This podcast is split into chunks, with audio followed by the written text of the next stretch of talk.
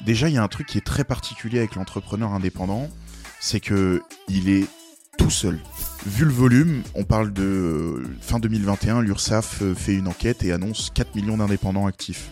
Ça veut dire on a un marché de masse. C'est plus du tout quelques dizaines ou centaines de milliers d'entreprises qu'il faut aller chercher, c'est des millions. On parle de plusieurs milliers de leads par mois qu'on est capable de générer avec une boîte qui a deux ans et demi. On commence à faire des journées euh, et une croissance qu'on n'avait jamais fait jusqu'à maintenant. Et comme par hasard, deux semaines après qu'on ait commencé l'influence. Si ton objectif c'est de lâcher 2, 3, 4 000 euros pour avoir un gros mec qui fait un poste, t'auras rien du tout. C'est comme pour tout, il y a que la répétition qui fonctionne. Je dirais que mon métier, c'est pas de donner les réponses, c'est de poser des questions. Parce qu'en fait, les réponses, c'est jamais moi qui les ai. Hein. J'ai le droit de dire notre NPS parce que j'en suis fier. Vas-y, vas-y. 70.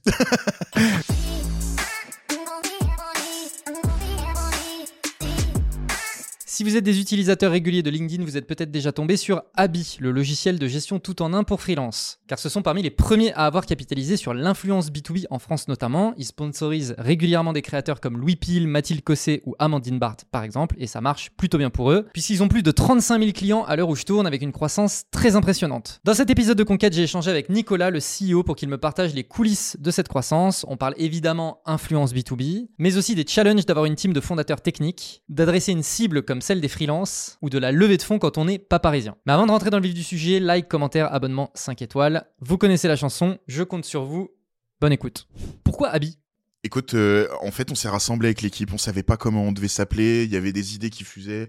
Euh, J'avais moi-même une, une, idée que j'aimais bien euh, et qui s'est avérée très nulle. Euh, et, et, en fait, on a commencé à poser des mots au tableau, des mots qui correspondaient à notre ambition, ce qu'on avait envie de faire au niveau du produit. tu vois, quelle boîte on avait envie de créer. Et il y a un mot que j'ai beaucoup aimé. Je pense j'ai eu un petit peu d'influence à ce moment-là, mais il y a un mot que j'ai beaucoup aimé, c'était ability. Euh, vraiment, ça me plaisait beaucoup. Euh, tu vois, redonner le, pouvoir à, l'entrepreneur de, de se débrouiller, quoi. Euh, t'es un entrepreneur indépendant, euh, bah, tu vas tout faire tout seul. Donc, te redonner l'habilité de, de, gérer ça bien comme il faut. Euh, problème, c'est que euh, tu es dans le marketing, donc euh, trop de syllabes. Euh, d'ailleurs, c'est tout de suite ce qu'on dit, c'est bah c'est bien, mais là, bon, c'est peut-être un peu problématique. Et, et en fait, l'équipe marketing, en réfléchissant, on est venu à dire, ok, eh ben on peut personnifier ce nom, le raccourcir, deux syllabes, habit. Et, et donc du coup, on est parti là-dessus. Alors je suis pas tant un créatif, euh, donc moi que ça maille ou que ça maille pas, je me suis dit bon, c'est pas mon métier. Donc euh, s'ils y croient fort, euh, ils y croient fort. Euh, au tout début, quand on a commencé à lever des fonds, j'ai plusieurs investisseurs qui m'ont dit vous avez prévu un rebranding? C'est vrai? Ouais ouais ouais. Euh, le tout premier investisseur, c'est peut-être un des premiers trucs qu'il m'a dit. Il m'a dit Abi, hmm, bon, il faudra sûrement que tu changes ta marque. Ok. Euh, et en fait, il s'est avéré que c'est un putain de move de génie. Euh, y a moi j'aime bien la bien. Moi je trouve ça très cool. Hein. Euh, bah moi j'adore. Vraiment, euh, je m'y suis fait. C'est bah, c'est ma boîte aussi donc forcément. et, et en fait il y a un truc de dingue, c'est que je te dis Abby, t'as déjà entendu le mot. T'as même probablement une référence en tête d'une personne qui s'appelle Abby dans un film, une histoire, peu importe. Mais en fait cette référence elle est pas suffisamment ancrée pour que notre marque ne fasse pas le pas par dessus. Ouais. Et donc en fait les gens apprennent très vite et retiennent très vite le mot Abi parce qu'en fait ils l'ont déjà entendu. Et sauf que ben du coup ils retiennent que c'est nous Abi. Et donc en fait quand les gens retiennent très très bien notre nom, ils arrivent à nous retrouver. Euh, et d'ailleurs ça se voit dans nos données aujourd'hui. Euh, vraiment c'est euh, Abi fonctionne très très bien chez, chez tout le monde. Ok, très cool. toi, tu as un profil et un parcours qui est très technique? Euh, t'es cofondateur aussi. Oui. et du coup, euh, moi, ça m'intéresse de savoir, euh, tu vois, notamment, euh, bah voilà, le démarrage et la nécessité quand même de faire rentrer du cash. tu vois, un peu ce, ce, ce passage, comment concilier le kiff de la technique et le kiff du produit, etc. et la nécessité business. c'est quoi un peu les différentes étapes par lesquelles vous êtes passé pour un peu sortir de ce truc-là, tu vois? Ouais, déjà, je peux commencer par dire ça se fait dans la douleur. inévitablement. Euh, et la nécessité Oui, il y a la nécessité. Ouais, ouais, euh, tu souffres parce que c'est nécessaire euh, de, de comprendre. Euh, et, je dirais que euh, ça a commencé, les premières étapes, c'est parce que nous-mêmes, on a été entrepreneurs indépendants. donc tout début de carrière d'entrepreneur, on est encore étudiant et par du bouche à oreille, de la discussion avec des gens, un peu de chance, tu finis par trouver tes premiers projets, tu bosses sur certains trucs. Et de là, je commence à apprendre bah, que j'aime bien. tu sais, je me souviens de ma première vente et je m'en souviendrai toute ma vie. C'est un truc euh, et, grâce à ma famille, euh, je l'ai bien vendu parce qu'en fait moi j'allais me vendre euh, au rabais, mais pas, c'est même pas au rabais, tu vois, c'était c'était pratiquement gratuit. Et on me dit non non non, mais est-ce que t'as pensé comme ça? C'est mon père hein, qui m'a forcé à réfléchir et j'ai fini par le vendre x 10 et je me souviens quand ils m'ont renvoyé le devis signé, il y a un truc qui s'est déclenché dans ma tête. Donc à partir de là, j'ai déclencher une étape, euh, disons. Ensuite, euh, on fait nos études donc d'ingénieur, on est ensemble. Euh, j'ai toujours eu un peu ce truc cette aisance sociale, j'aime bien parler, discuter avec des gens, rencontrer des gens. Je m'enrichis énormément des gens autour de moi. Donc ça fit quand même pas trop mal avec le fait de, vendre et de faire un peu de business, de rencontrer du monde.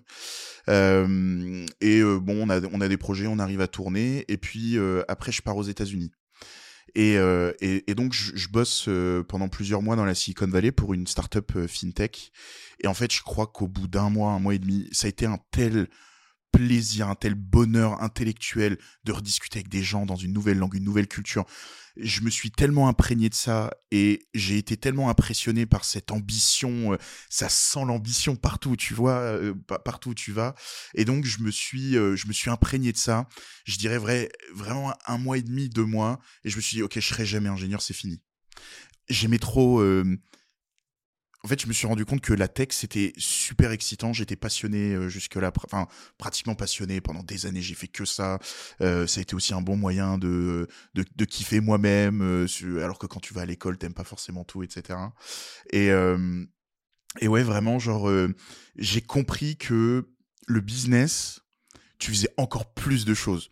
Avec la tech, tu peux te prendre un peu comme un dieu parce que tu, tu crées des choses, des choses qui fonctionnent, limite des choses qui réfléchissent. Aujourd'hui, on on, parle de l'IA tous les jours euh, euh, et en fait avec le business, tu crées de la valeur, tu mets des gens en relation, tu les fais travailler ensemble, tu tu et, et en plus de ça, tu as la main mise sur un truc que je n'avais encore jamais compris, c'est que on vit dans un monde euh, où l'argent, c'est peut-être la croyance numéro un c'est le même argent pour tout le monde, c'est quelque chose de, de, totalement neutre. Un billet de 10 euros dans ma main a la même valeur que dans la tienne, ou la même valeur que quelqu'un à l'autre bout du monde.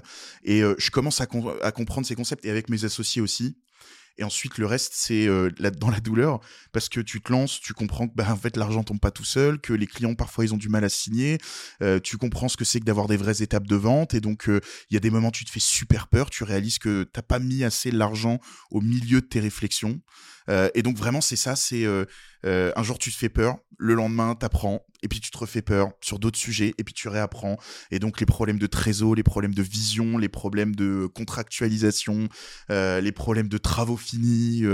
et donc vraiment au fur et à mesure, tu prends des coups, tu prends des coups, et, et de là, depuis, et je pense qu'on a encore énormément de choses à, traverser, mais on était un peu des purs techos, on adorait notre produit, et puis ensuite on a adoré nos clients, et puis de plus en plus on a compris que la mentalité, bah, il faut aussi adorer faire vivre son entreprise, donc adorer euh, l'argent, entre guillemets, euh, euh, ou en tout cas l'encaisser pour pouvoir faire tourner le business, le faire grossir, etc.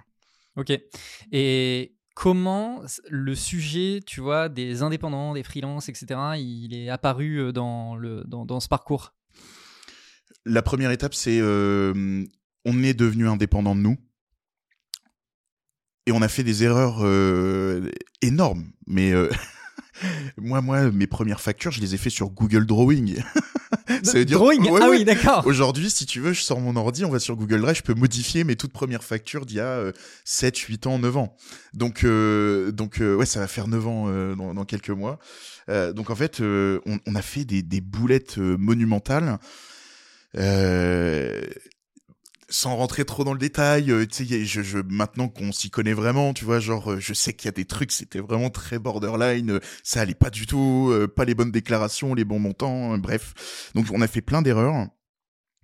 Et, et on a kiffé aussi être indépendant, être entrepreneur, construire notre avenir, nos projets, travailler avec nos clients.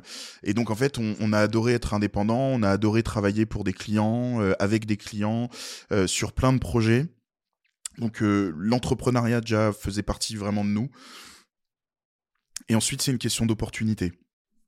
Dans notre parcours, euh, on a eu l'occasion de travailler sur des sujets de comptabilité, euh, plus d'entreprises, pas d'indépendants pour le coup. et donc, on a appris énormément aussi dans, dans ce domaine. on savait qu'il y avait une tendance absolument monumentale outre-Atlantique, euh, euh, notamment aux États-Unis, où le freelancing est en train de prendre un pas sur le monde du travail, mais monstrueux. Hein. on parle de euh, un tiers de la workforce, plus d'un tiers maintenant, qui est qui est freelance. et donc, ben, on se regarde et on se dit, bah les gars. Alors c'est même pire que ça parce qu'on avait déjà une activité, on faisait de la prestat de service, et puis de fil en aiguille, il nous arrive des bricoles, mais comme il t'arrive toujours des bricoles en entrepreneuriat, en fait, on se traînait un boulet au pied de se dire, on en a marre de travailler pour les autres, on en a marre de faire la réussite des projets des autres, on voudrait que ce soit notre réussite. Donc, et, on a été baigné dans ce monde de la start-up américaine, euh, parce que moi j'ai bossé là où mes, associés sont venus, euh, euh, on a partagé énormément nos expériences, nos apprentissages, les gens qui ont eu de l'influence sur nous, et donc on a on a été biberonné à ce truc de la start-up américaine qui a son produit, qui veut faire du, du de la masse, enfin ou en tout cas de la croissance à fond. donc voilà, voilà un peu comment on en est arrivé là. Et en fait, en, en, avril 2021, après un certain nombre de péripéties, on se regarde. En plus, on avait déjà une petite équipe avec nous, des gens qui en avaient confiance et qui on avait envie de continuer à bosser. Et on se dit, ok, qu'est-ce qu'on sait faire de mieux? Comment nous, on peut avoir un impact de malade sur un marché? Comment on peut changer des milliers de villes plus rapidement possible? On a pris tout ce qu'on savait faire, euh, toutes les erreurs du passé, euh, les erreurs de gestion, euh, les erreurs d'apprentissage, de connaissances, la difficulté d'être indépendant parce que c'est pas facile tous les jours. Il y a beaucoup d'avantages, mais il y a aussi quelques inconvénients. On va pas se mentir, il n'y a pas de modèle parfait. et donc vraiment, c'est ça. C'est on a pris tout ce qu'on savait faire de mieux, on l'a mis au même endroit et ça a créé Abi. Excellent. Bon, la particularité du marché des freelances, c'est que, euh, en fait, d'un point de vue marketing, c'est un peu un espèce de mix entre le B2B et le B2C, parce que tu es, en train de targeter des individus et, euh, donc, euh, bah voilà, ils sont chez eux. le, truc, c'est je suis chez moi, je suis en train de scroller sur Insta et tout machin, mais bon, j'ai quand même mon business à l'arrière de la tête. Et donc, c'est d'un point de vue marketing, c'est très particulier parce que faut à la fois que tu joues entre les leviers du B2C et les leviers du B2B. Donc aujourd'hui, moi, ça m'intéresse de savoir concrètement comment est-ce que, euh, d'un point de vue marketing, vous vous y prenez euh, pour euh, bah, aller acquérir les clients, etc. pour vous? Alors, contrairement, en fait, je dirais que si, si, je résume déjà dans un premier temps très simplement, c'est que on est très B2, c en réalité dans l'ADN de l'entreprise, notre manière de travailler, de, strater. Euh, mais on a des clients qui parfois ont des comportements qui se rapprochent du B2B et on développe un produit qui est pur B2B en réalité. Euh, donc avec un business model qu'on essaye d'inspirer au maximum. Euh, mais c'est un savant mélange. Et en fait, je dirais que du coup, euh, aujourd'hui, euh, bon, j'ai pas 50 ans d'entrepreneuriat derrière moi, euh, ben probablement que si demain je devais faire une boîte pure B2B, je saurais pas exactement comment faire. Et si je devais faire une boîte pure B2C, je saurais pas exactement comment faire non plus. Mmh, mmh. ensuite, déjà, ce qu'il faut comprendre, c'est notre marché. Aujourd'hui, le marché de l'entreprise, c'est en majorité de l'indépendant aujourd'hui on regarde les entreprises en France, c'est une grosse majorité d'indépendants. Bon. Vu le volume, on parle de euh, fin 2021, l'URSSAF euh, fait une enquête et annonce 4 millions d'indépendants actifs. Ça veut dire qu'on a un marché de masse. C'est plus du tout quelques dizaines ou centaines de milliers d'entreprises qu'il faut aller chercher, c'est des millions. Donc en fait, on est sur un marché de masse. Donc à partir de là, forcément une ADN qui commence à ressembler à du B2C. Parce qu'il y a que dans le B2C où tu fais vraiment de la masse. Donc je dirais, le premier truc qu'on a vraiment réalisé, et on l'a réalisé relativement vite, je dirais même qu'on a eu de la chance, on s'est pas trop euh, euh, pris de mur pour comprendre ça. C'est nous notre stratégie historiquement. Je dis pas que ça évoluera pas, mais euh, historiquement on ne fait que de l'inbound. C'est vraiment nous on a une stratégie d'acquisition qui est très simple. C'est on génère du lead, et ensuite, on travaille sur des leviers les plus massifs possibles. Euh, donc, ça passe énormément par la tech, le product, euh, un peu de relation client, mais la plus scalable possible, euh, pour convertir tous ces leads qu'on est capable de générer. On parle aujourd'hui et je pense pas qu'en fait il y ait des boîtes vraiment B2B qui soient capables de faire ça. on parle de plusieurs milliers de leads par mois qu'on est capable de générer avec une boîte qui a deux ans et demi. Donc euh, c'est vraiment en fait euh, sur plein d'aspects on se rapproche du, du B2C. Maintenant sur euh, il y a quand même certains comportements où on se rapproche du B2B, notamment contrairement à ce qu'on pourrait penser la rétention. on n'a pas une rétention de B2C, on sera alors on a ni une rétention de B2B mais on a quand même une rétention qui est beaucoup plus importante que ce qu'on peut voir sur certains business B2C qui intrinsèquement sont assez volatiles. Euh, en revanche, on a des paniers moyens qui se rapprochent beaucoup plus du B2C aujourd'hui. Alors c'est aussi une question de maturité de l'offre, de développement de ce que nous on est capable de faire pour nos clients, euh, mais inévitablement, euh, c'est vraiment c'est un juste milieu systématiquement entre les deux. Rétention plutôt B2B, mais qui est pas aussi ouf que du B2B. Panier moyen plutôt B2C, mais un peu plus élevé quand même que du B2C. Ça se rapproche du B2B. une partie de la relation client qu'on est obligé de gérer un peu comme du B2B parce que bah, les gens, ils aiment encore avoir des gens au téléphone, par exemple, ou parler vraiment avec de l'humain, etc. Voilà, euh, J'ai l'impression, tu vois, si, si, je résume un peu ce que tu es en train de dire, j'ai l'impression que toute la partie acquisition, elle est très B2C et que toute la partie produit, elle est très B2B. Ouais, je, on pourrait résumer ça comme ça. Et le business model est entre les deux.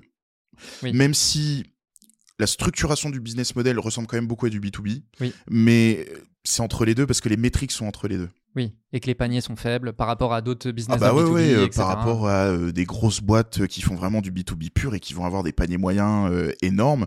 Nous, on, est plutôt sur quelque chose de faible.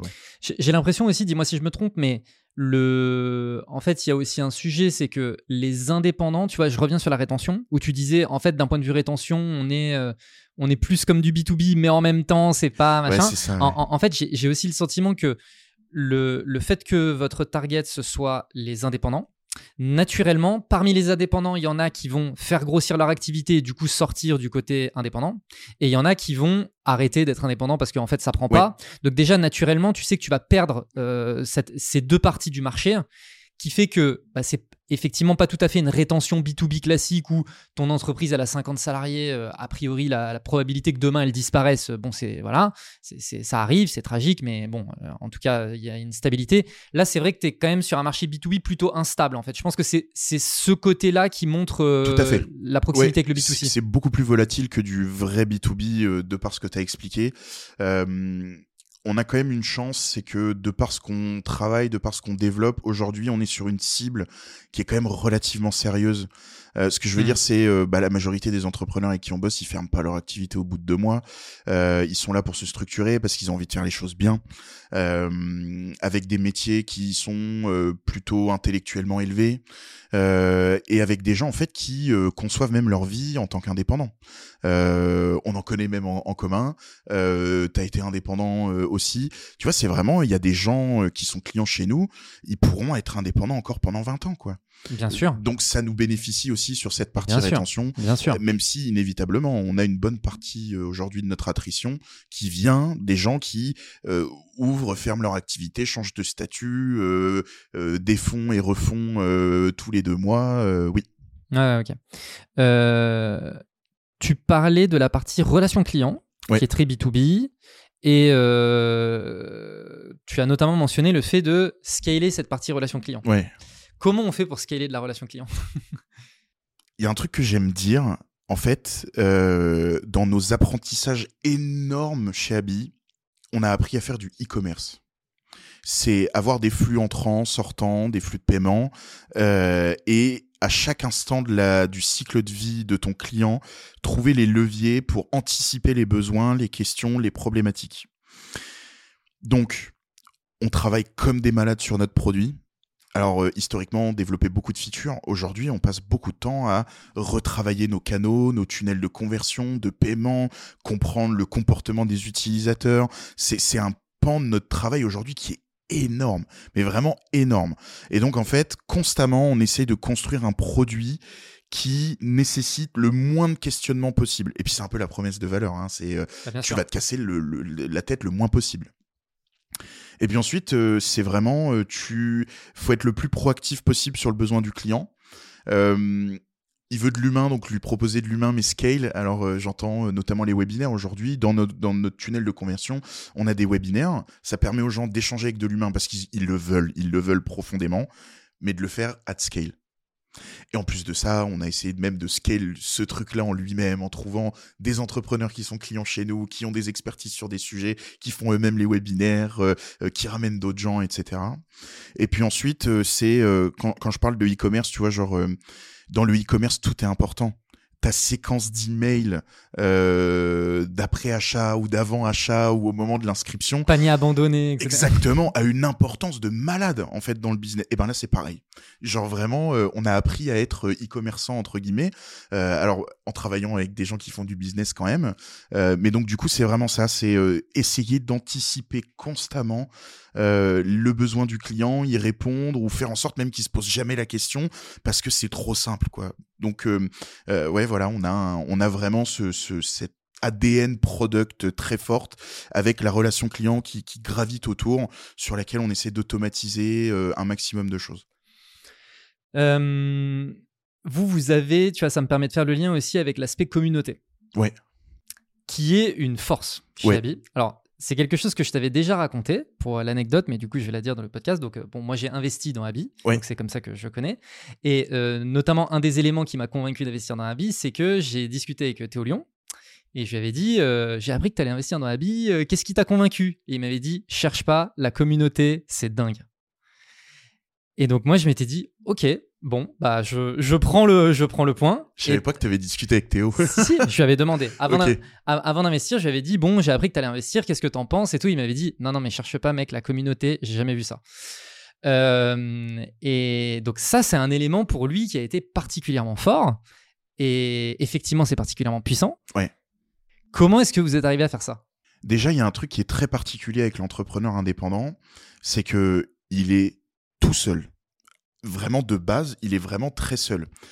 Maintenant, euh, en plus, Bulldozer euh, commence quand même à avoir vraiment beaucoup de voilure. Donc, être chef d'entreprise, d'une entreprise qui a un peu de moyens, euh, c'est très très loin de l'indépendant parce qu'en en fait, tu as besoin de conseils, tu ton expert comptable, ton avocat. Euh, il y a euh, plein de groupes de communautés, tu sais, genre les BNI, les Rotary. C'est fait pour les chefs d'entreprise, pour les gens qui ont un peu de moyens. Tu payes des milliers d'euros par an pour juste aller boire un coup avec les copains de temps en temps, mais tu es entouré. Et en fait, es, de base, tu es entouré et tout le monde sait qu'en créant une boîte, tu vas pouvoir t'entourer de la sorte. Ou les incubateurs, les trucs comme ça. Oui, exactement. Et eh ben, les indépendants, ils peuvent se lever tôt et, et surtout aller se brosser. Il y a rien. Il y a littéralement, il y a rien. Alors, on voit quand même une tendance qui est énorme. Euh, moi, moi, il y a un truc qui, m'impressionne, c'est LinkedIn. Hein. Euh, il se passe des trucs de fou maintenant sur LinkedIn. Il y a une ADN sur l'indépendance euh, qui, commence à être vraiment très, très, très, très forte. Je suis d'accord. et, en fait, on le sait, c'est une question de génération, une question de besoin. Donc il y a ce manque, ce trou dans la raquette. Il n'y a pas vraiment d'entourage pour les indépendants. Et d'un autre côté, on est sur une notre génération relativement jeune. On a toujours été connectés. Euh, quand on était jeune, on avait. Moi, je vais parler d'un truc qui parle peut-être plus à tout le monde maintenant, mais MSN.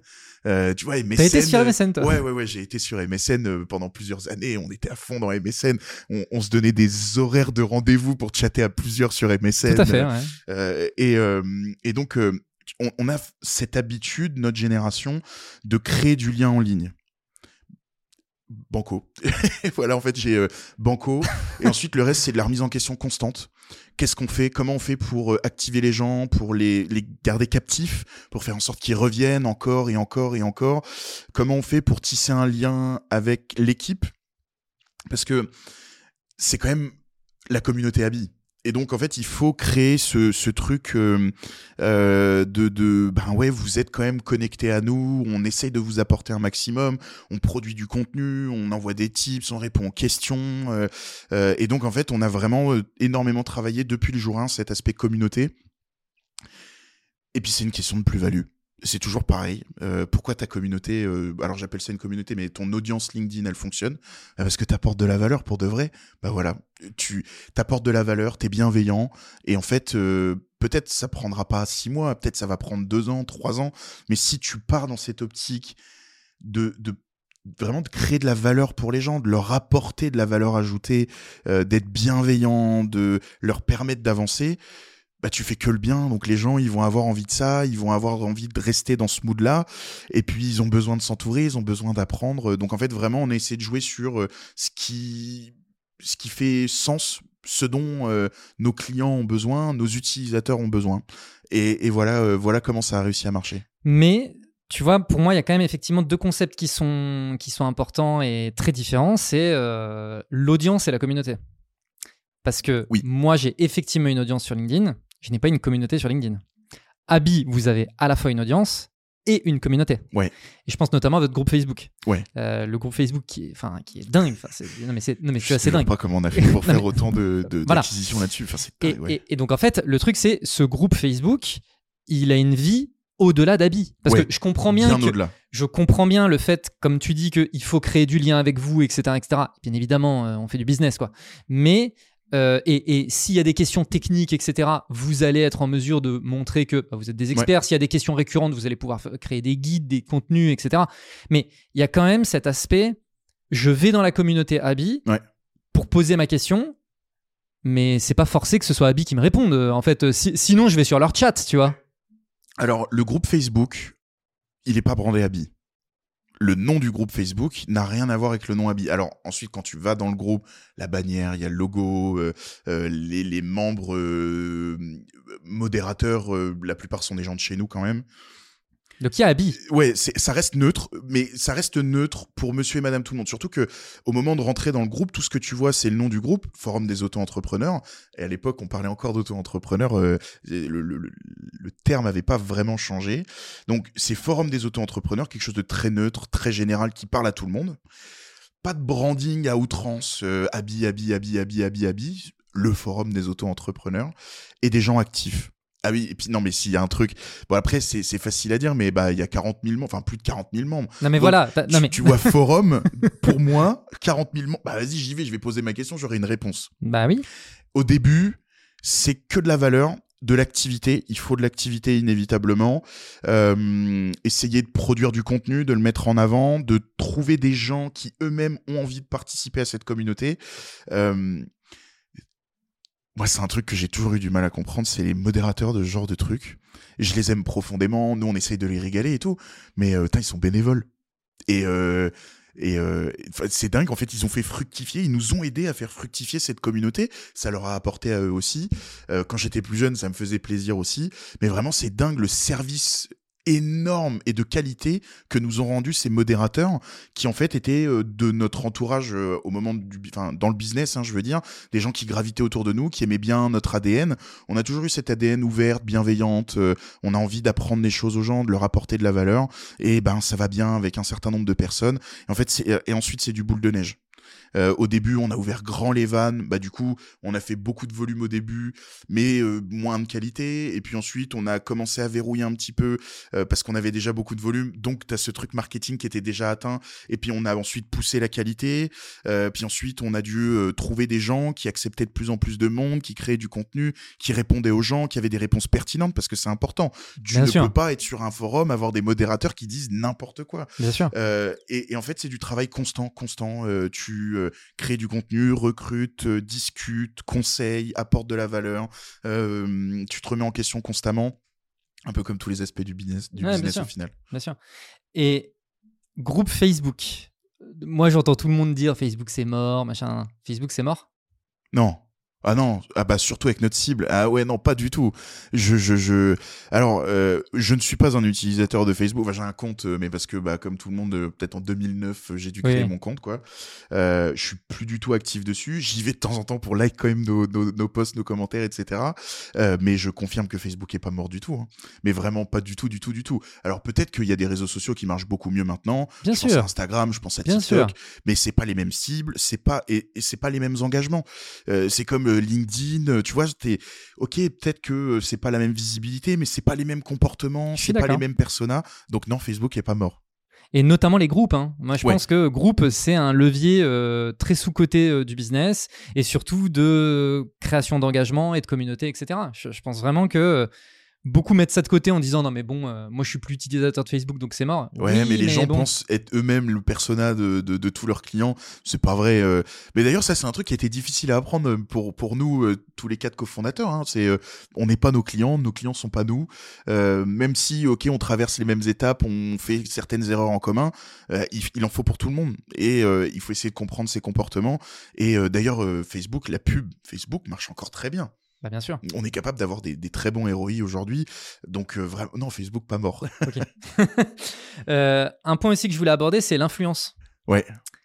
L'influence, notamment LinkedIn. Parce que vous, pour moi, vous êtes un peu euh, aujourd'hui sur de l'influence B2B, vous êtes un peu les numéros 1.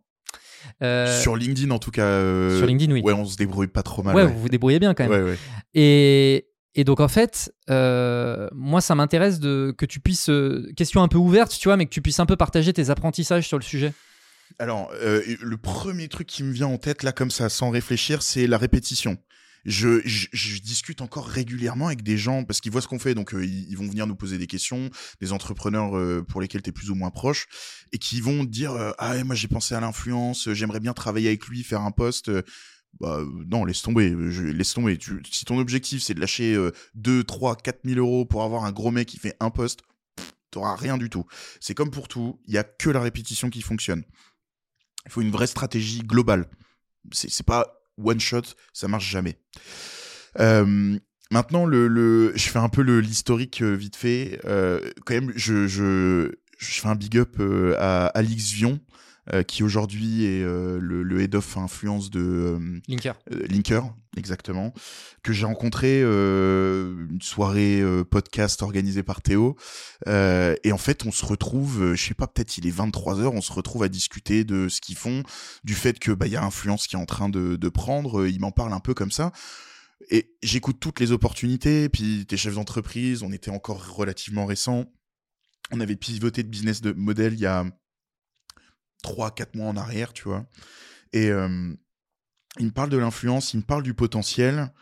Puis je me dis, bon, au point où on en est, vas-y, viens, on essaye, quoi. Euh, je lui dis, bon, par contre, on n'a pas euh, 50 000 euros à mettre sur la table pour faire une grosse campagne comme ça. Mais par contre, pourquoi pas essayer avec quelques petits. euh, et vraiment, il m'explique, il prend le temps. Et il le fait de manière chill, puis c'est la culture, euh, euh, on, adore ça, très bon fit humain. euh, et donc il me dit ça, et je regarde, vas-y, viens, on essaye. Ok, ok, on va essayer. Je rentre à Nancy, j'en parle avec Lou, donc notre CMO, et Benjamin, un, de mes associés. Et, et ok, bah ouais, on y va. Et puis, bon, tu fais de l'influence, tout le monde sait que ça marche. En fait, je sais pas comment dire, mais tu sais, l'influence, tu sais que si tu le fais bien, ça va marcher. Oui, mais le B2B, c'est pour ça que je te, c'est pour Ouais. ça que, c'est pour ça que je veux ton, ton feedback, c'est parce que je pense qu'en a fait croire. Il m'y a fait croire. En fait, c'est vraiment Alix nous a bon sales, Alix. ouais, ouais, non, mais carrément. Alors qu'en plus, mais, mais parce qu'il avait pas cette démarche de vente.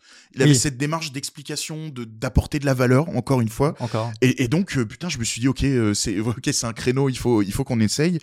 On avait déjà un peu de budget hein, à, à allouer au, au marketing, on investissait quand même déjà pas mal. euh, et donc, bon, bah, ok, on en met une petite partie, on verra ce que ça donne. Et en fait, le truc, c'est direct, on a senti la différence. Alors, euh, on a encore beaucoup de mal à, à, à comprendre tout, tout, tout en termes d'analyse, d'acquisition, de conversion, etc. Parce qu'en fait, c'est euh, pareil, c'est il y a pas vraiment de le tracking est pas très propre. Tu peux pas Bah oui, parce oui. qu'en fait, euh, l'influence construit de la notoriété et la notoriété, les gens ils cliquent pas sur des liens pour s'abonner, ils tapent ton nom de marque, point. Euh, et donc.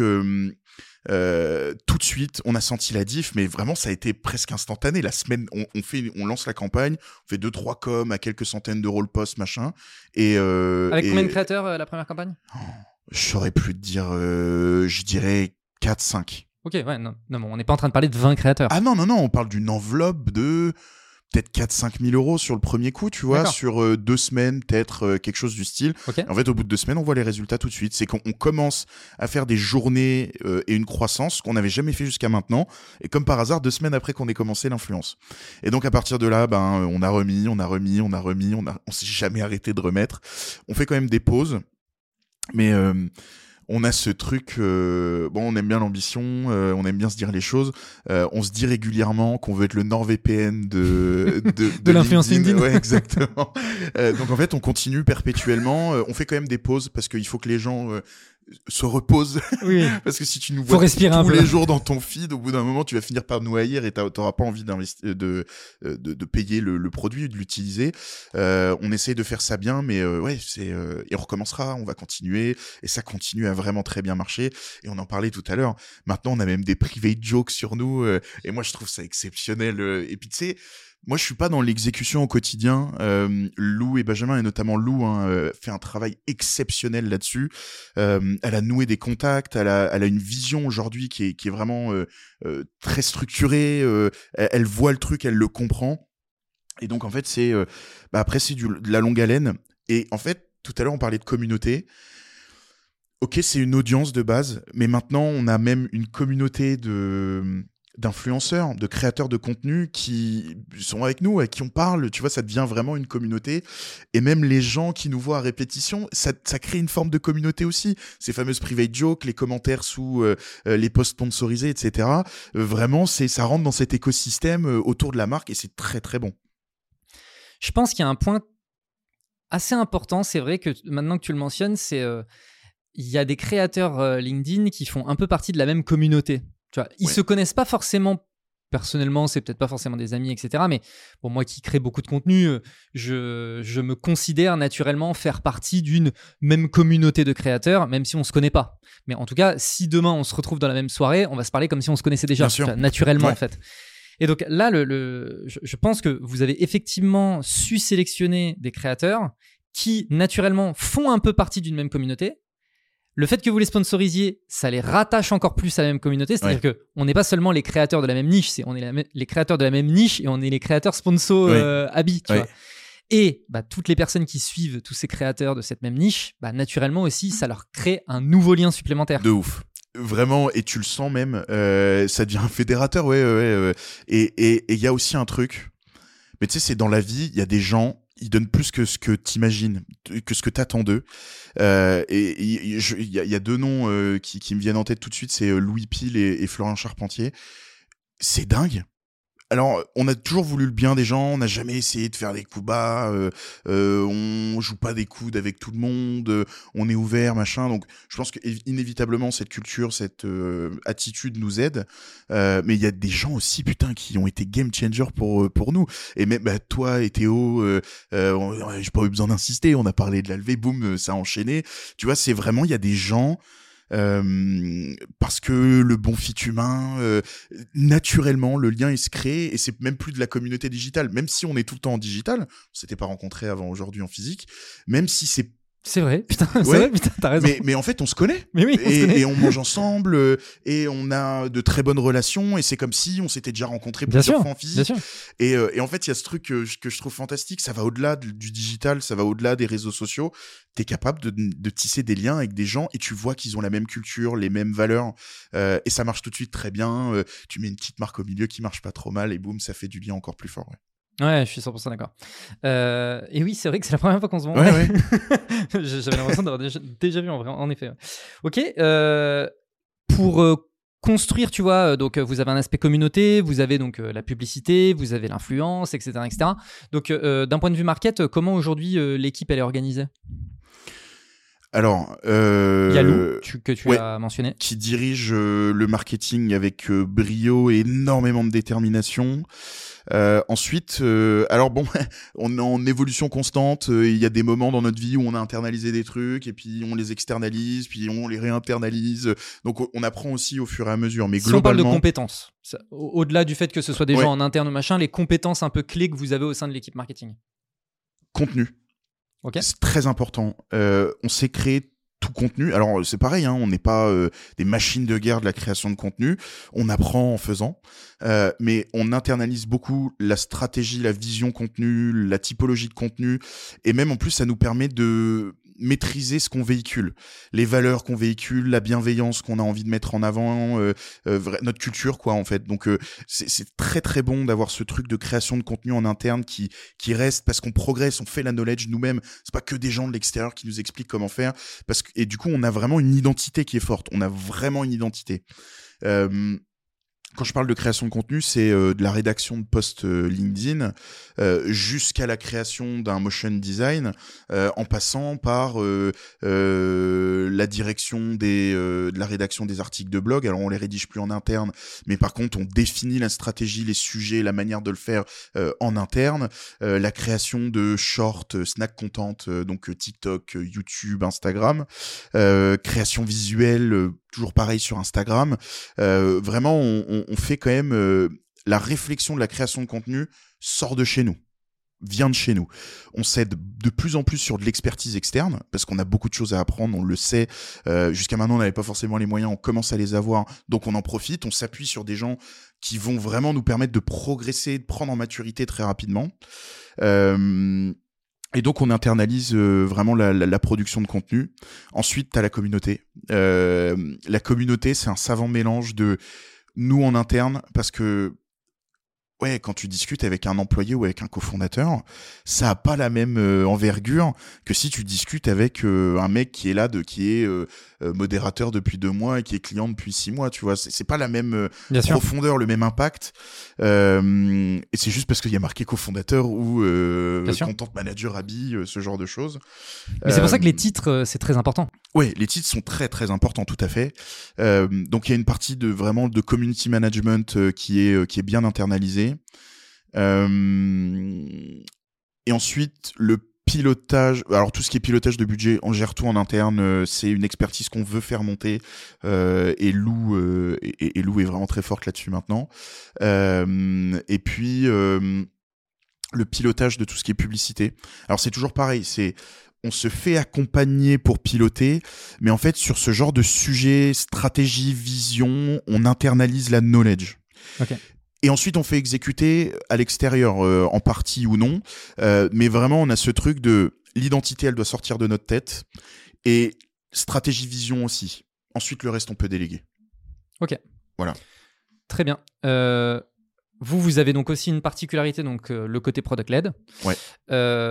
donc, j'imagine que la relation entre l'équipe marketing et notamment parce que communauté, etc., etc., est très en lien avec l'équipe produit parce que ben, la communauté fait remonter notamment les problématiques produits ou les besoins côté produit et donc euh, voilà. Euh, concrètement, comment ça se gère cette liaison euh, organisationnelle entre ben, il faut qu'on développe un produit en lien avec notre communauté, sauf que nous, on a la tête dans le produit toute la journée. Il va falloir qu'on trouve le moyen d'être en relation avec eux, tu vois. Comment vous faites remonter cette info? Comment est-ce que vous procédez?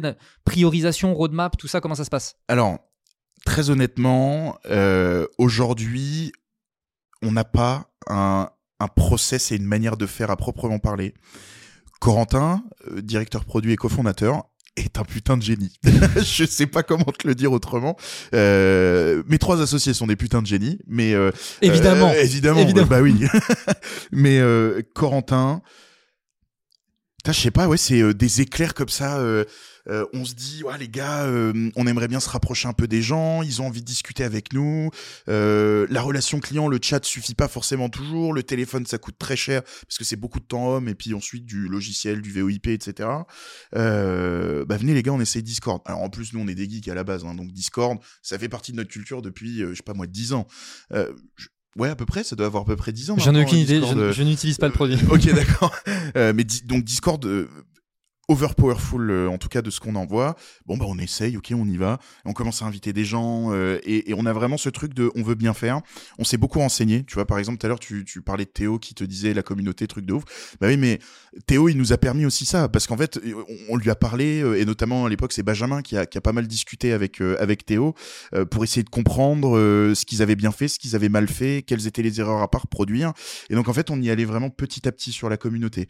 Alors forum, euh, euh, Facebook un peu à part, parce que forum Facebook, si je dois euh, rétablir la chronologie, c'est on crée un groupe, on ouvre les vannes à fond, mais vraiment à fond de balle pour avoir du volume, avoir des gens qui interagissent. On essaye de passer du temps vraiment dessus, parce qu'il faut répondre aux gens, montrer qu'il y a de l'activité. Et ensuite, on a commencé à réguler, on a commencé à recruter des gens qui pouvaient accepter les, les nouveaux entrants, etc. Et c'est comme ça qu'on a réussi à structurer un groupe avec beaucoup de membres et beaucoup d'activités. Discord, on y allait petit à petit, mais vraiment petit à petit. Et Corentin, Corentin, il a une fibre sociale de dingue. Euh, c'est euh, ce qui est impressionnant. Et franchement, c'est à voir en webinaire c'est un showman. Mais j'ai jamais vu ça. Le mec, il fait des gestes, il se lève, il se rassoit. Genre, tu sais, il est, euh, il est là, il, se bat, tu vois, genre, euh, il a une dynamique. Euh, c'est, mais nous, on est bluffé par ce qu'il est capable de faire. Et donc, en fait, il a ce, cette même touch, même à l'écrit. Il a une capacité, je sais pas, même à déplacer les foules, et ça marche très bien. Et donc, c'est pour ça qu'il est excellent dans sa vision produit, dans sa manière d'exécuter, etc. Et donc, il y a eu ce lien direct qui s'est fait avec le produit, avec un de nos employés qui s'appelle Samuel, qui en plus est développeur à la base. Mais les geeks, ils aiment bien Discord. Euh, tout le monde connaît Discord, en tout cas euh, quand tu geeks un peu, euh, tu fais du code ou tu joues. Et donc, bah, on a mis ce Discord, on a commencé à envoyer du flux, et perpétuellement, on s'est demandé comment on fait pour que les gens ils tirent de la valeur de ce Discord et ils s'activent, ils restent actifs. Comment on fait pour que les gens ils aient envie d'envoyer des messages? Comment on fait pour qu'on ait de l'activité? Comment on fait pour qu'on ait de la visibilité, etc. Et donc, bah, tu fais venir des gens qui apportent de la plus-value. Tu apportes de la plus-value toi-même. Tu trouves des gens qui sont suffisamment proches de toi qui vont pouvoir t'aider à réguler tout ça. Et c'est des coups de génie. Un exemple, euh, Samuel, euh, donc notre, développeur là, euh, il connaît bien Discord, il est un peu streamer, donc lui aussi il aime bien, il a sa propre communauté. Et en fait, il connaît tous les délires de bot Discord et tout. petit tips à, à- à ceux qui veulent construire un Discord. Et là, un jour, il nous dit, ouais les gars, venez, on fait un casino. Hein? Il dit, ouais, ouais, ouais, genre on fait gagner des goodies, on configure nous-mêmes les pourcentages de chances de gain. On veut de l'actif, bah les gens ils vont venir tous les jours, ils peuvent mettre un message tous les 24 heures, slash casino, et ça fait tourner une roue, en tout cas il y a un random qui se génère, et tu sais si t'as gagné ou pas. Et on a des gens qui ont commencé à le faire tous les jours, tous les jours. Et donc les gens, bah, ils sont sur le Discord, ils voient les notifications, ils vont commencer à répondre à des messages, poser des questions, à, commenter, et très vite on a eu un, un noyau dur qui s'est euh, qui s'est créé de gens très investis, et c'est toujours pareil, c'est des gens qui se fédèrent autour de nos valeurs, de notre culture des gens un peu comme nous, euh, bienveillants, qui ont envie d'avancer, qui ont soif d'apprendre. Et puis on a commencé à créer des événements où on présentait des sujets, on faisait intervenir des gens, etc. Alors euh, sur toute la durée de vie euh, de notre communauté, il y a des moments où on était plus ou moins bon, il y a des moments où ben on n'avait pas, on, on ne dépensait pas suffisamment de temps, que ce soit en interne ou en recrutant ou avec notre stratégie, euh, pour que euh, ça s'active bien, puis des moments trop, et du coup on mettait d'autres choses de côté. Donc tu vois, ça reste quand même encore aujourd'hui un, perpétuel recommencement sur l'investissement qu'on fait dedans, la manière d'animer les gens. Euh, et, et, et honnêtement, c'est pas aujourd'hui on est les meilleurs. On a déjà été meilleurs, mais on sait exactement sur quoi on doit appuyer au fur et à mesure pour reprendre beaucoup de voilure, permettre aux gens d'avoir même de la satisfaction. Les gens sont satisfaits d'avoir ce lien communautaire. D'accord. Donc, pour toi, vraiment, le... si j'en reviens à ma question qui était aussi sur euh, le développement produit, comment vous identifiez les choses et tout, c'est vraiment la communauté est au centre de tout ça. Ouais, toujours. Euh, Corentin, c'est donc c'est lui qui porte la direction produit. Hein. Euh, Corentin a toujours énormément discuté avec les clients. Ça fait deux ans et demi qu'on a lancé Abi à peu près. Corentin, jusqu'à la semaine dernière, tous les après-midi, il fait 4, 5, 6, 7, 8 calls avec des clients. Tous les jours. Et euh, jusqu'à il y a deux mois, il faisait tous les webinaires lui-même, plusieurs par semaine. Tu vois, c'est ça, c'est... euh, il garde systématiquement cette touch Oui, avec, son, avec client. son client, avec son utilisateur, donc il le comprend. Et même tous les quatre, hein, euh, d'ailleurs, euh, je pense aussi à Benjamin qui, qui fait énormément de travail là-dessus. Euh, vraiment, on, on essaye de garder le lien avec notre client qui est ultra important, et ça va avec la communauté évidemment.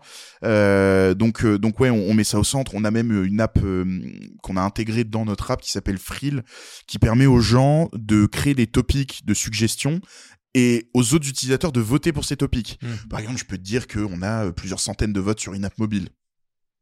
Les gens veulent une app mobile. Euh, on a euh, le rapprochement bancaire, euh, on a aussi d'autres sujets. Et donc en fait, on, on se nourrit de cette communauté, Ouais. de l'écoute de nos, de nos utilisateurs, et c'est ultra bénéfique. On travaille pour nos clients, quoi. Bah bien sûr. Alors le Discord, j'ai l'impression que ton histoire de casino là, c'est un peu comme euh, le système de notification, tu vois, sur Insta où tu vas te choper ta notif, ça va te faire retourner dans. Insta. En fait, vous avez un peu détourné, Ouais. euh, vous avez créé votre propre manière de bon bah ils vont De faire retourner les gens. ils vont pas recevoir une notif, mais il y a le casino. Ouais. Et mais c'est dingue. Et mais je. Et alors là, euh, je pense que c'est le plus grand plaisir possible et imaginable quand t'es chef d'entreprise, c'est de voir des coups de génie qui sortent comme ça. Mais tu sais, genre. Jamais dans ma vie j'aurais pensé à ça. Mais eux en interne, parce qu'on se fait chier à recruter des gens qui sont bien, avec une bonne culture, à les faire progresser. On a cette culture de l'erreur, de de de l'indépendance, de la prise d'initiative. Euh, ce que je dis à chacune personne, à chaque personne qu'on recrute, je lui dis j'ai besoin que tu te viandes, j'ai besoin que tu te prennes des murs, que tu fasses des erreurs. Quand tu les auras faites, c'est là que tu vas commencer à nous apporter énormément. Et euh, Samuel, en l'occurrence, avec son histoire de casino, pur génie, quoi, vraiment pur génie. Et, mais ça a marché, mais pas, pas pour de faux. Hein. C'est qu'ensuite, les, le- le- les métriques d'activité du Discord, elles ont commencé à monter en flèche. Pur coup de génie. Ok, excellent.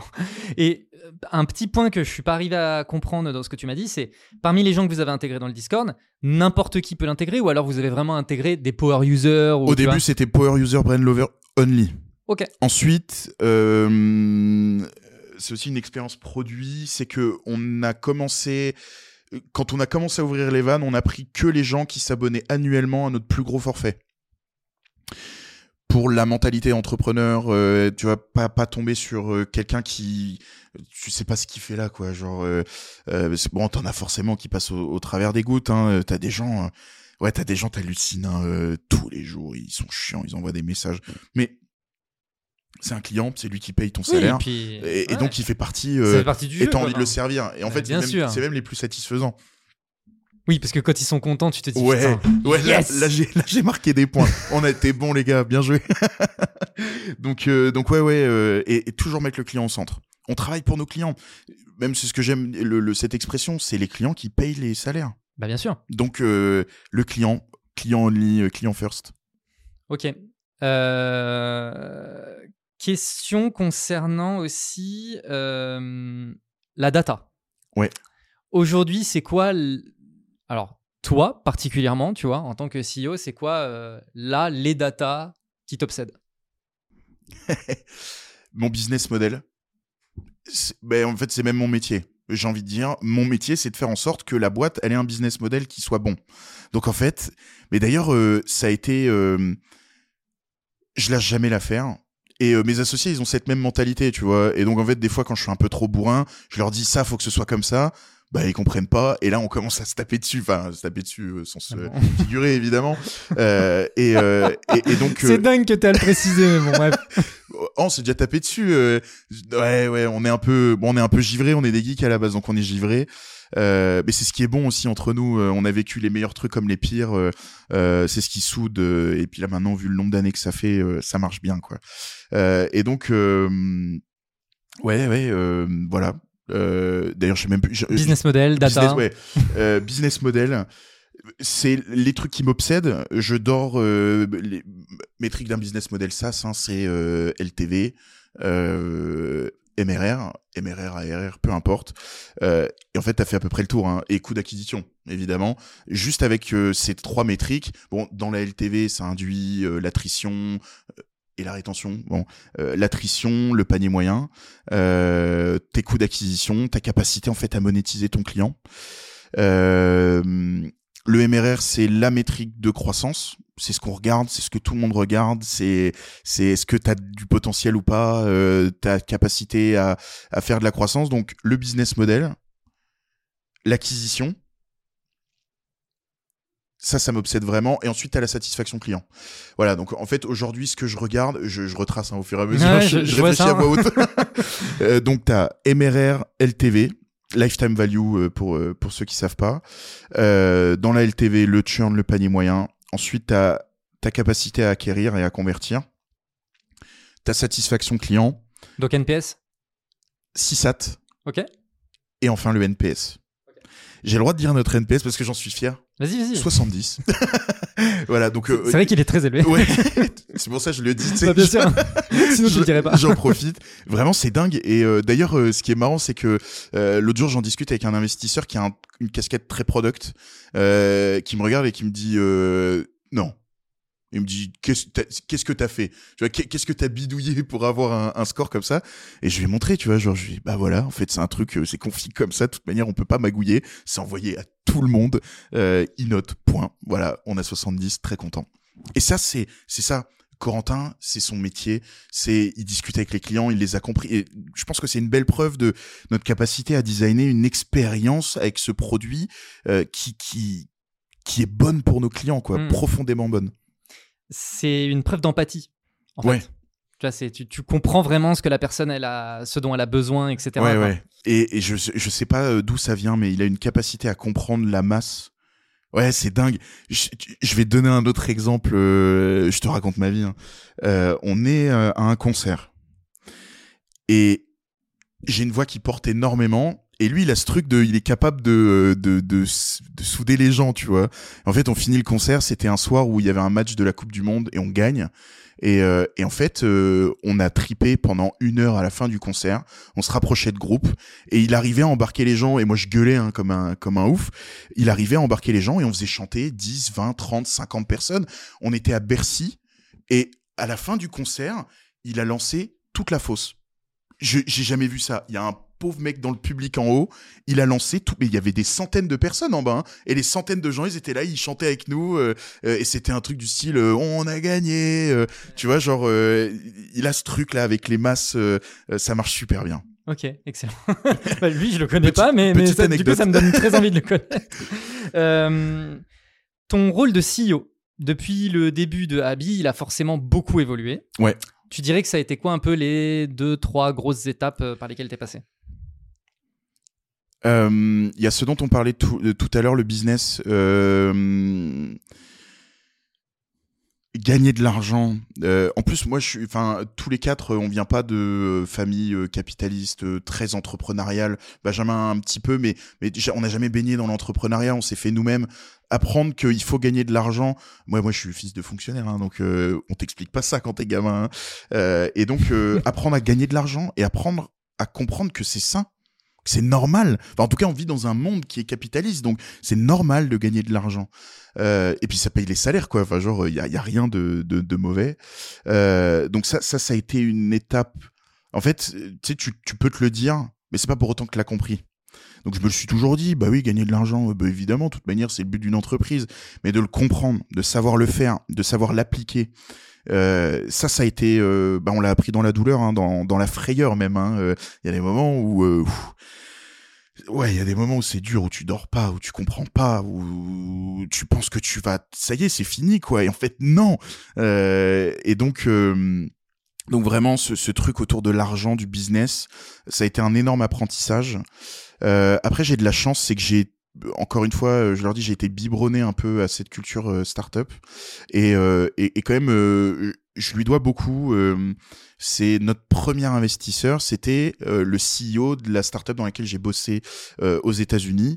il m'a matrixé sur certains trucs et c'est le premier. Il me l'a répété dix fois, je crois. Il m'a dit, t'es CEO, t'as trois jobs. Tu dois recruter des gens qui sont meilleurs que toi mec de business euh, bankable et créer la vision pour tout le monde. C'est ton job, c'est de comprendre tout le monde et d'apporter la vision pour tout le monde. Ça veut pas dire que ça doit tout doit sortir de ma tête, bien loin de là. Mais c'est à moi de, de, condenser, de nous aider, de, centraliser ces infos. Ouais, c'est exactement ça. Et donc en fait, j'ai été matrixé par ce truc, mais avant même de créer la boîte, quoi. Quand je bossais aux États-Unis, il m'a expliqué ça et il me disait si tu veux faire du business un jour, si tu veux être euh, dans la startup, faire euh, des levées de fonds et tout, euh, avoir ce genre d'ambition, il faut que tu comprennes ça. T'as trois jobs.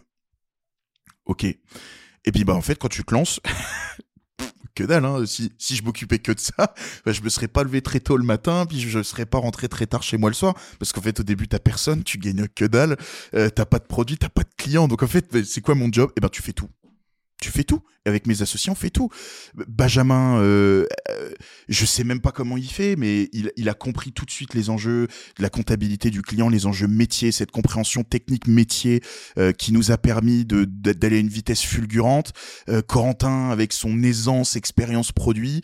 Euh, Jérémy, c'est le génie de la bande, mais alors le vrai de vrai, dans les bons côtés comme dans les mauvais. Hein. Mais c'est le génie, c'est le génie de la bande. Il comprend plus vite que toi. On parle de tech, il comprend plus vite que tout le monde et, il applique plus vite que tout le monde et il comprend des concepts de gens, ça fait 20 ans qu'ils sont là-dedans et hop, c'est bon, c'est fait. Euh, non, non, mais c'est bon. Euh, ok. Euh, et donc, en fait, bah, au début, à 4, on a tout de suite été capable et on a tout de suite eu cette envie de tout faire. Et on a tout fait, on a tout essayé. Donc, en fait, tu fais tout. J'ai rien d'autre à dire que, au début, tu fais absolument tout.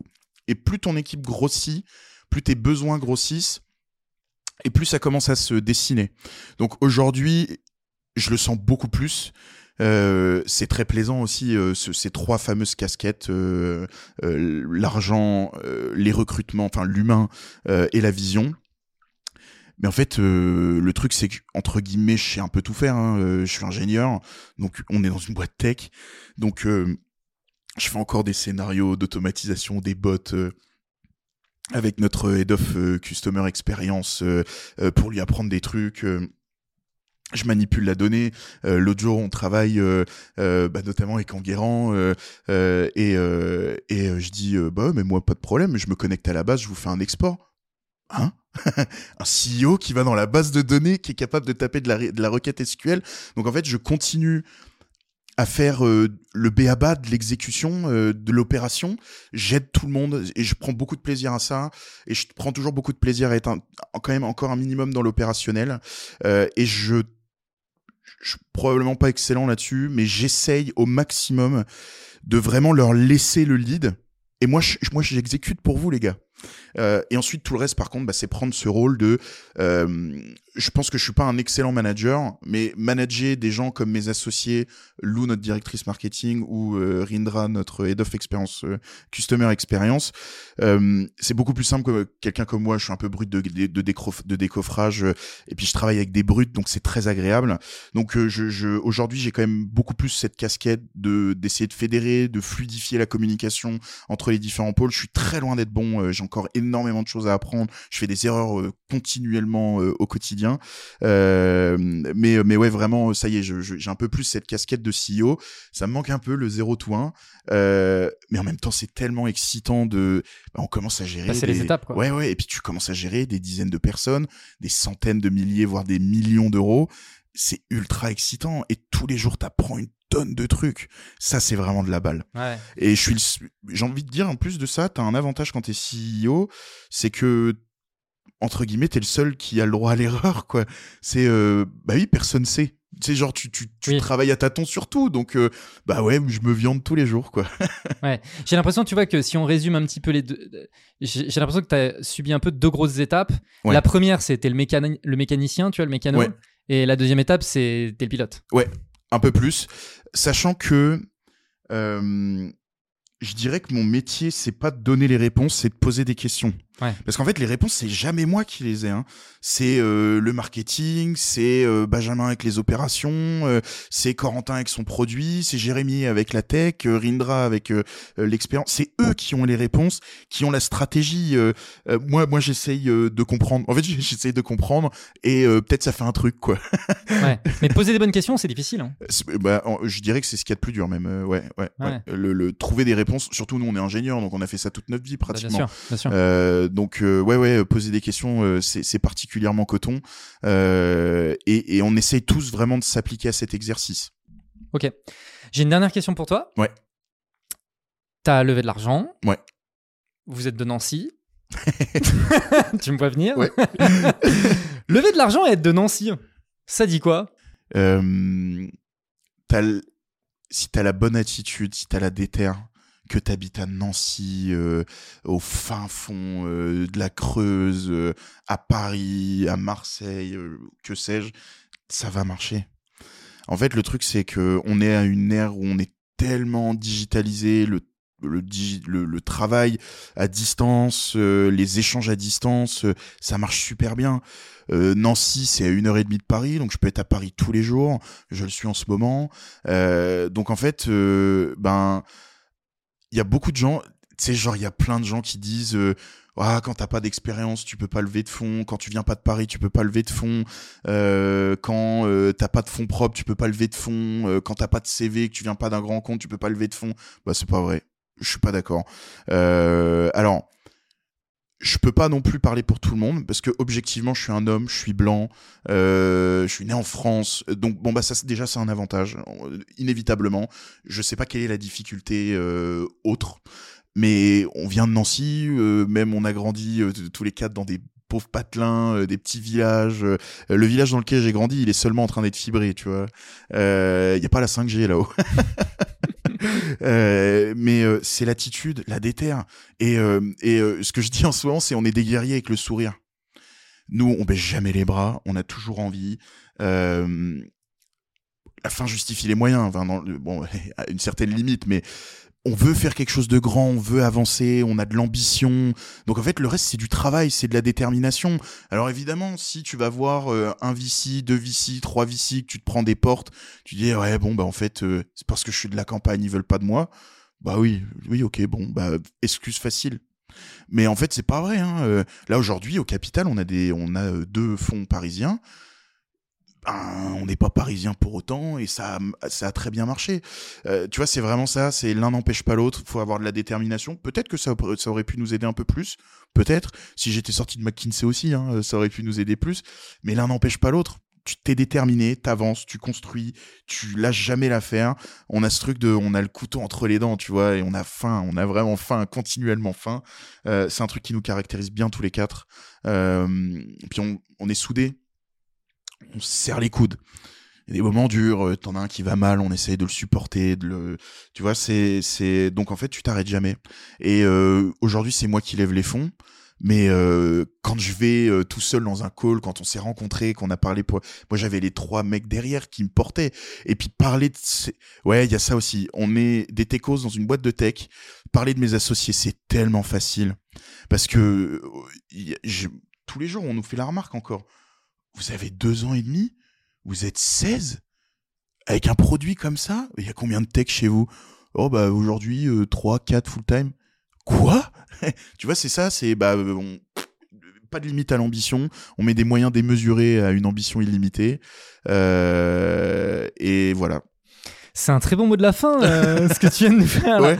Bah, merci beaucoup. Est-ce qu'on peut te retrouver, te suivre?